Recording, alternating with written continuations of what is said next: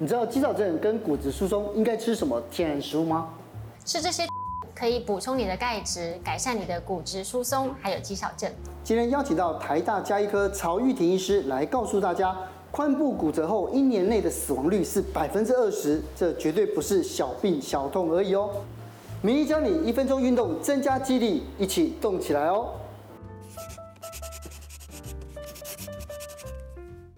在台湾呢，六十五岁以上的人有三个人就一个有肌少症，哇，很多哎。对，而且五十岁以上就一个人有骨质疏松，更多。对，更多，对啊。所以到如果说骨质疏松跟肌少症一起发生，到底要怎么办？所以我们今天呢，我们下班经济学名医系列邀请到的是台大加医科的主治医师。曹玉田医师，医师你好，曹医师好，你好。对，那玉田医师，你的专长就很特别哦，有家医的家庭医学的，然后妇女医学、慢性病的控制，还有预防医学这样的。所以，我们今天要谈的就是，是你的手背区嘛，对不对？肌少症跟这个骨质疏松。骨质疏松症最主要就是我们的骨质密度。降低，然后骨头的强度不足，嗯、那进一步呢就会升高这个骨折的风险。嗯啊、哦，所以这个骨质疏松大家应该比较熟悉。对，那肌少症就是它的肌肉质量不足。啊，然后肌力不足，嗯、那进一步就会导致我们的体能表现下降啊。例如说什么行走的速度会明显的减慢哦，对，所以这个就是肌少症核心的表现。肌少症呢，常常会跟骨质疏松症一起发生，它是我们现在。老年失能很重要的杀手。我讲一个之前有病人的故事哈，我有一个六十几岁的奶奶啊，在浴室就滑倒了，屁股很痛，剧痛啊，嗯，而且爬不起来。那到急诊呢，做了一些检查以后，哎，确定就是这个。髋部的骨折，手术也算是顺利的进行。回到家，大部分的时间就卧床休息，嗯，就很难再像以前这样子趴趴走啊。结果越躺好越久，这个身体机能就慢慢的减退。嗯，重点是呢，在手术两个月之后，哦，奶奶因为身体机能一路减退，最后就。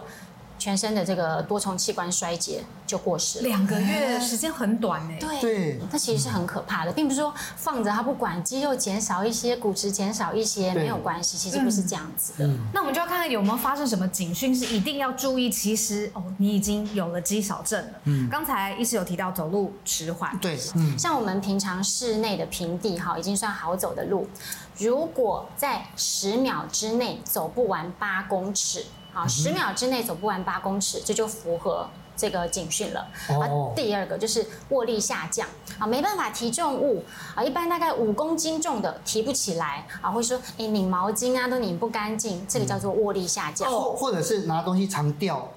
对不对？因为我就发现有些老先生、老太太，就是握东西的时候，他就东西一直掉，没有力气了。对对对对，握不住哈，稍微有一点重量，他就握不住。没错，这就是握力的下降。嗯，那第三个就是行动很吃力，例如说呢，呃，平常坐着的椅子要站起来就非常困难哈，很慢，一定对，或者说根本站不起来，一定需要用这个扶手。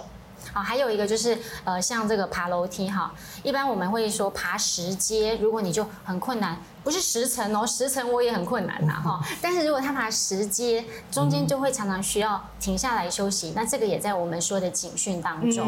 好啊，第四个就是反复跌倒。一般我们会说呢，如果过去一年内有跌倒两次以上，是这个频率就已经太高了。其实只要跌倒第一次的时候就要开始注意，对，对不对？对，其实跌倒第一次就最好应该要到医院来做一些检查和评估，才可以早期的去发现。嗯嗯。好，那第五个就是体重减轻。啊，这个我们一般是说，在没有要刻意减重的情况下，如果体重在半年内好降低了五 percent，举例来说，如果他本来是六十公斤，嗯，那六个月内他没有刻意减重，哎，可是体重掉了三公斤哈，哎，那这就要小心，这也代表说，哎，有需要去检查一下。肌少症有办法被逆转吗？肌少症哈，目前就没有什么特效药。啊，它主要还是要靠着正确的饮食啊，然后还有呃足量的运动，嗯，那这两个是不二法门，是非常重要。是，如果是正确的饮食的话，这到底要该怎么吃呢？嗯，我们在肌少症的病人哈，都会建议哈，最主要就是蛋白质的摄取要够。第一个哈，我们说优质蛋白质，包括像是鸡胸肉啦、哦鱼肉啦、虾啊，嗯、或者是如果是猪牛的话，就尽量选瘦肉的部分。哦，生蚝应该也可以吧？所以我我我是蛮 我是蛮喜欢的。对对对，你看，我个人蛮喜欢的。但是优质蛋白质吗？生蚝、海鲜也可以算是啦。不过因为这个生蚝毕竟生的东西哈，有时候我们担心其他的这个感染的问题，是，所以我还是优先建议这一些。好，那再来就是大豆哈，像是这个黄豆、毛豆、黑豆以及它的制品，啊，包括豆腐啊、豆浆，这其实都是我们很容易去取得的食物啊，这个对肌少症都很好。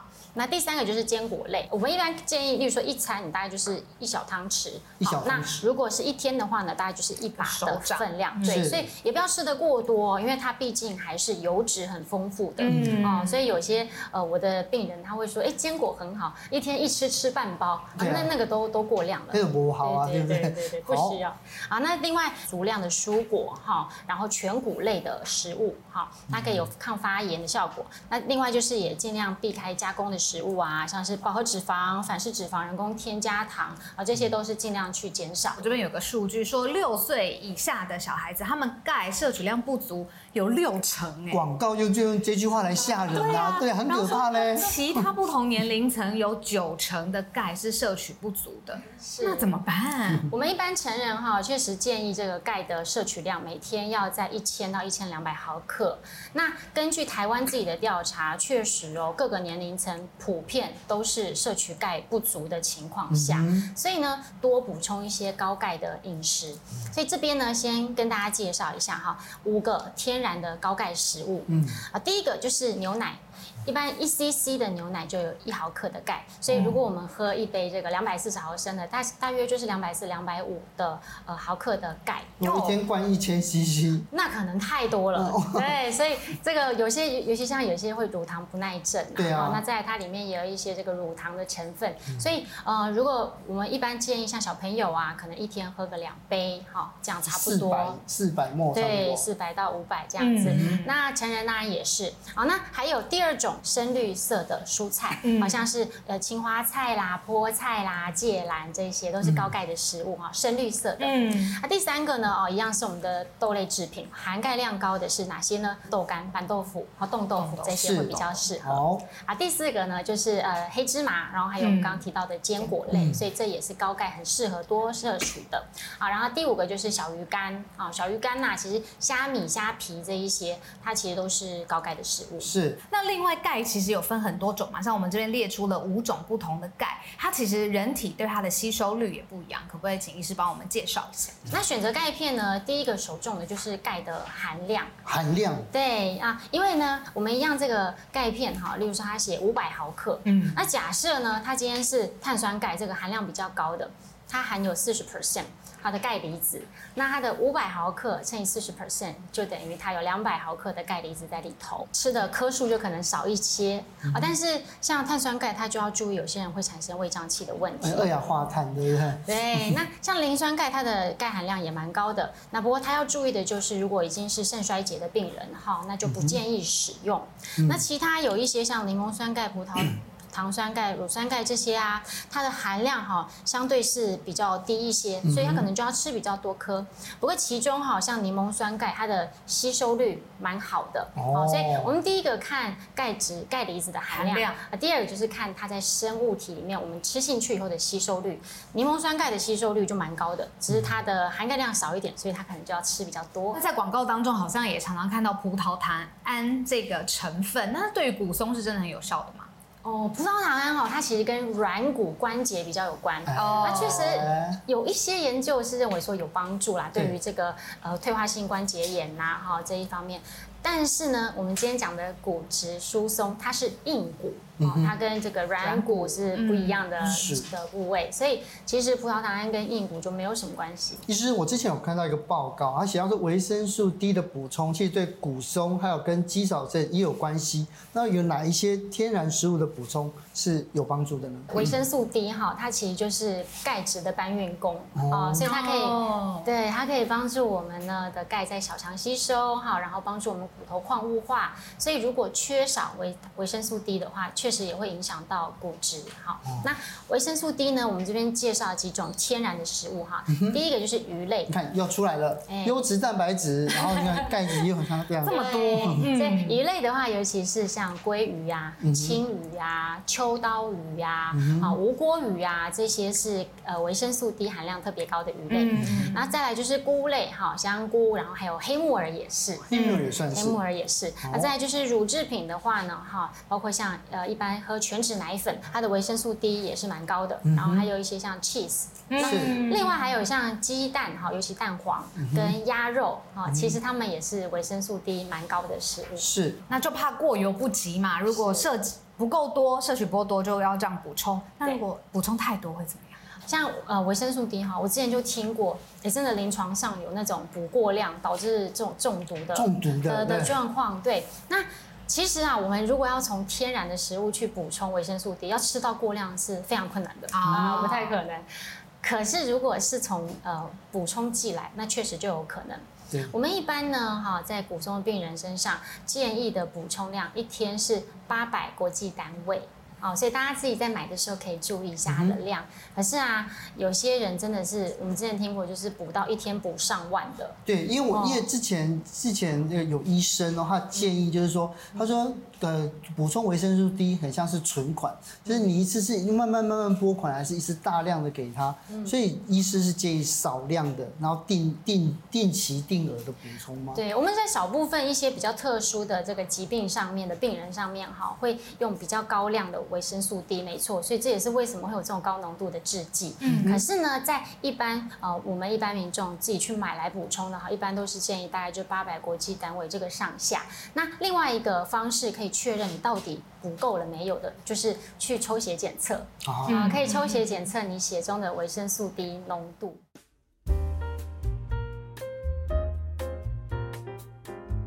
吸引近三百万人次造访，二零二三新北欢乐椰蛋城开城喽！继上周十二月九日、十日的椰蛋巨星演唱会，本周末德国椰蛋派对紧接登场。还没来参与这场北台湾最大规模椰蛋飨宴的朋友们，可搭乘捷运环状线、板南线或是台铁、高铁到板桥站，也可以选择搭乘五十条车头 LED 显示行经新北欢乐耶诞城公车，轻松到达市民广场、板桥车站站前广场、万平公园和府中商圈等活动会场。欢迎大家一起共享耶诞欢乐好时光。本广告由新北市政府交通局提供。肌少症的话，那我们要怎么样？他有没有办法做自我检测？哦，可以哦。我跟大家分享哈，首先就是把你的手哈，拇指跟食指围起来这样子，嗯、那你去圈你的小腿最后的地方。如果呢，你的手指这样圈起来啊，呃，有缝隙，或是就刚刚好圈住，就就代表小腿太细了哈。哦、那大家不要很开心，所以我小腿很细。事实上，这个就代表说你可能有肌少症的风险。另外一个做法哈，就是可以用皮尺来量。啊，呃，用皮尺来量，如果是一样量我们这个小腿最厚的地方，如果男性哈，这一般是五十岁以上啦，男性的话呢，在量起来在三十四公分以下，或者是对，或者是女性在三十三公分以下，那就代表他可能有肌少症的风险。嗯，对，那另外也有一个是我们的风险评估表，它是一个五题的题目，所以大家可以自己去来上网去勾勾看。呃，除了刚刚的警讯之外，我们会建议呢，有一些医院呢就有做一些呃衰弱整合门诊，哦、就是用一些呃仪器去测量我们的身体组成，对，然后或者是用仪器去测量握力，再经过医师的专业评估，哈，确定说肌少症的问题。是，骨松也是同样的检测的方式吗？第一个就是我们会看看他的身高有没有变矮啊。以前米娜也讲老得丢就对。哎，没错，对，有的时候如果我们发现我们的病人哈比他年轻，就是一般身高稳定的时候矮了四公分以上，四公分以上，对，矮了四公分以上，真的，我们有时候在门诊问一问，就发现哎，真的是矮了四公分以上，这个就很有可能有骨已经有骨质疏松哈，造成这个压迫性的骨折。所以就需要去做进一步的检测。是。那第二个就是呢，我们如果请病人哈的背对墙壁，啊，抬头挺胸贴着墙壁站的时候，发现他这个脑的哈后头枕部啊，距离墙面有三公分以上。哎，这也代表说他可能已经有骨质疏松了。他没有这样往后贴吗？贴他贴不住，啊，贴不到，他贴不住。所以如果有贴到就不算是。有贴到就不会了。对。第三个就是，通常这个是医师帮病人做啦，哈。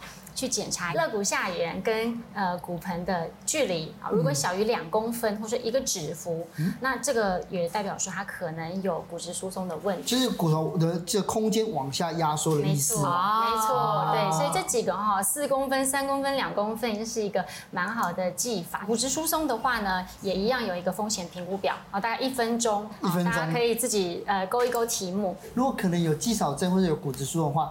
它可可不可能透过正当的方法来逆转它呢？很难逆转啦，少部分，例如说我们的有些药物，它确实是可以逆转骨质，让骨质增生的。嗯，但是我们说绝大多数的情况下。三十五岁以后，我们的呃骨质就是会慢慢的下降，只是流失的快或慢。哦、所以我们常常都会提醒病人说哈，你真的要趁年轻存股本，哦，年轻开始就多运动啊，哦、多喝牛奶啊，应该来得及了，希望可以，我 我们应该都来得及了，希望可以。如果说真的是骨松的药，长期吃是不是对身体也有其他的影响？嗯，其实骨松哈是有很多的药物可以选择。那呃，当然其中有一些哈使用的时候可能会造成一些副作用的风险。啊、嗯，举例来说呢，双磷酸盐类哈，它就可能会造成这个颚骨坏死，嗯、或者是肾功能呃恶化。为什么？啊，所以这个就是跟我们它的药物机转有关系。哦、我们通常会怎么建议呢？哈，如果真的需要治疗的时候，第一个。我们在治疗过程中，其实都常常会帮病人去监测一下肾功能，看他肾功能有没有恶化，啊，有没有需要调整药物。然后第二个就是我们在治疗开始之前，我们会先请病人去看牙科，哦，啊，先去检查一下，确认说有没有像拔牙、植牙这种比较大的手术需要做的。嗯、那最好就是先把它处理完。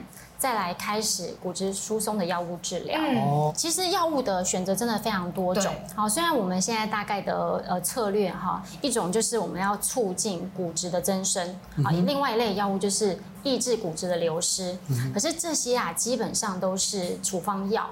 所以真的很不建议大家自己在外面哦看的电视广告啊，或者是另外买，因为很多是没有经过这个呃追踪，或是没有经过研究来证实它的安全性，其实是会蛮危险的。是。另外还有这个成分呢，像这个选择性雌激素受体调节剂哈，它的呃副作用就可能会增加血栓的风险啊，或者是造成一些呃像是热潮红啊、盗汗啊、更年期的症状。是。所以其实药物很多种，那我们通常都会。建议呃病人要跟医师好好讨论，选择适合你的药物。是，既然医师刚刚有讲到，就是运动很重要，真的。对，所以今天医师呢也要教我们了，一分钟呢来这种改善我们的肌力。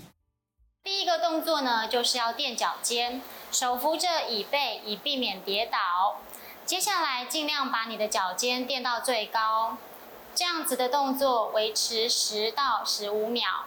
如果平衡感很好，手可以放开。如果担心跌倒，手就帮我扶着椅背。十到十五秒之后呢，休息一下，这样子垫脚尖，总共做十次，早中晚都可以做。第二个动作是脚跟站，一样扶稳椅背，脚尖翘起来，慢慢把重心移到脚跟，这样的姿势维持十到十五秒。这个动作可以帮助我们训练平衡感。减少跌倒的风险。十到十五秒之后可以休息一下，这个动作一样反复做十次，早中晚都可以做。第三个动作是平抬腿，坐在椅子上之后呢，把膝盖打直，脚背脚踝往上勾，让腿离开椅子，维持十到十五秒。接下来换另外一脚，这样子两脚轮流各十次。如果呢有身体出现不适的话，一定要停下来，或者是本来身体有一些特殊的疾病，也要跟您的医师讨论，确定怎么样的运动处方才是适合你的哦。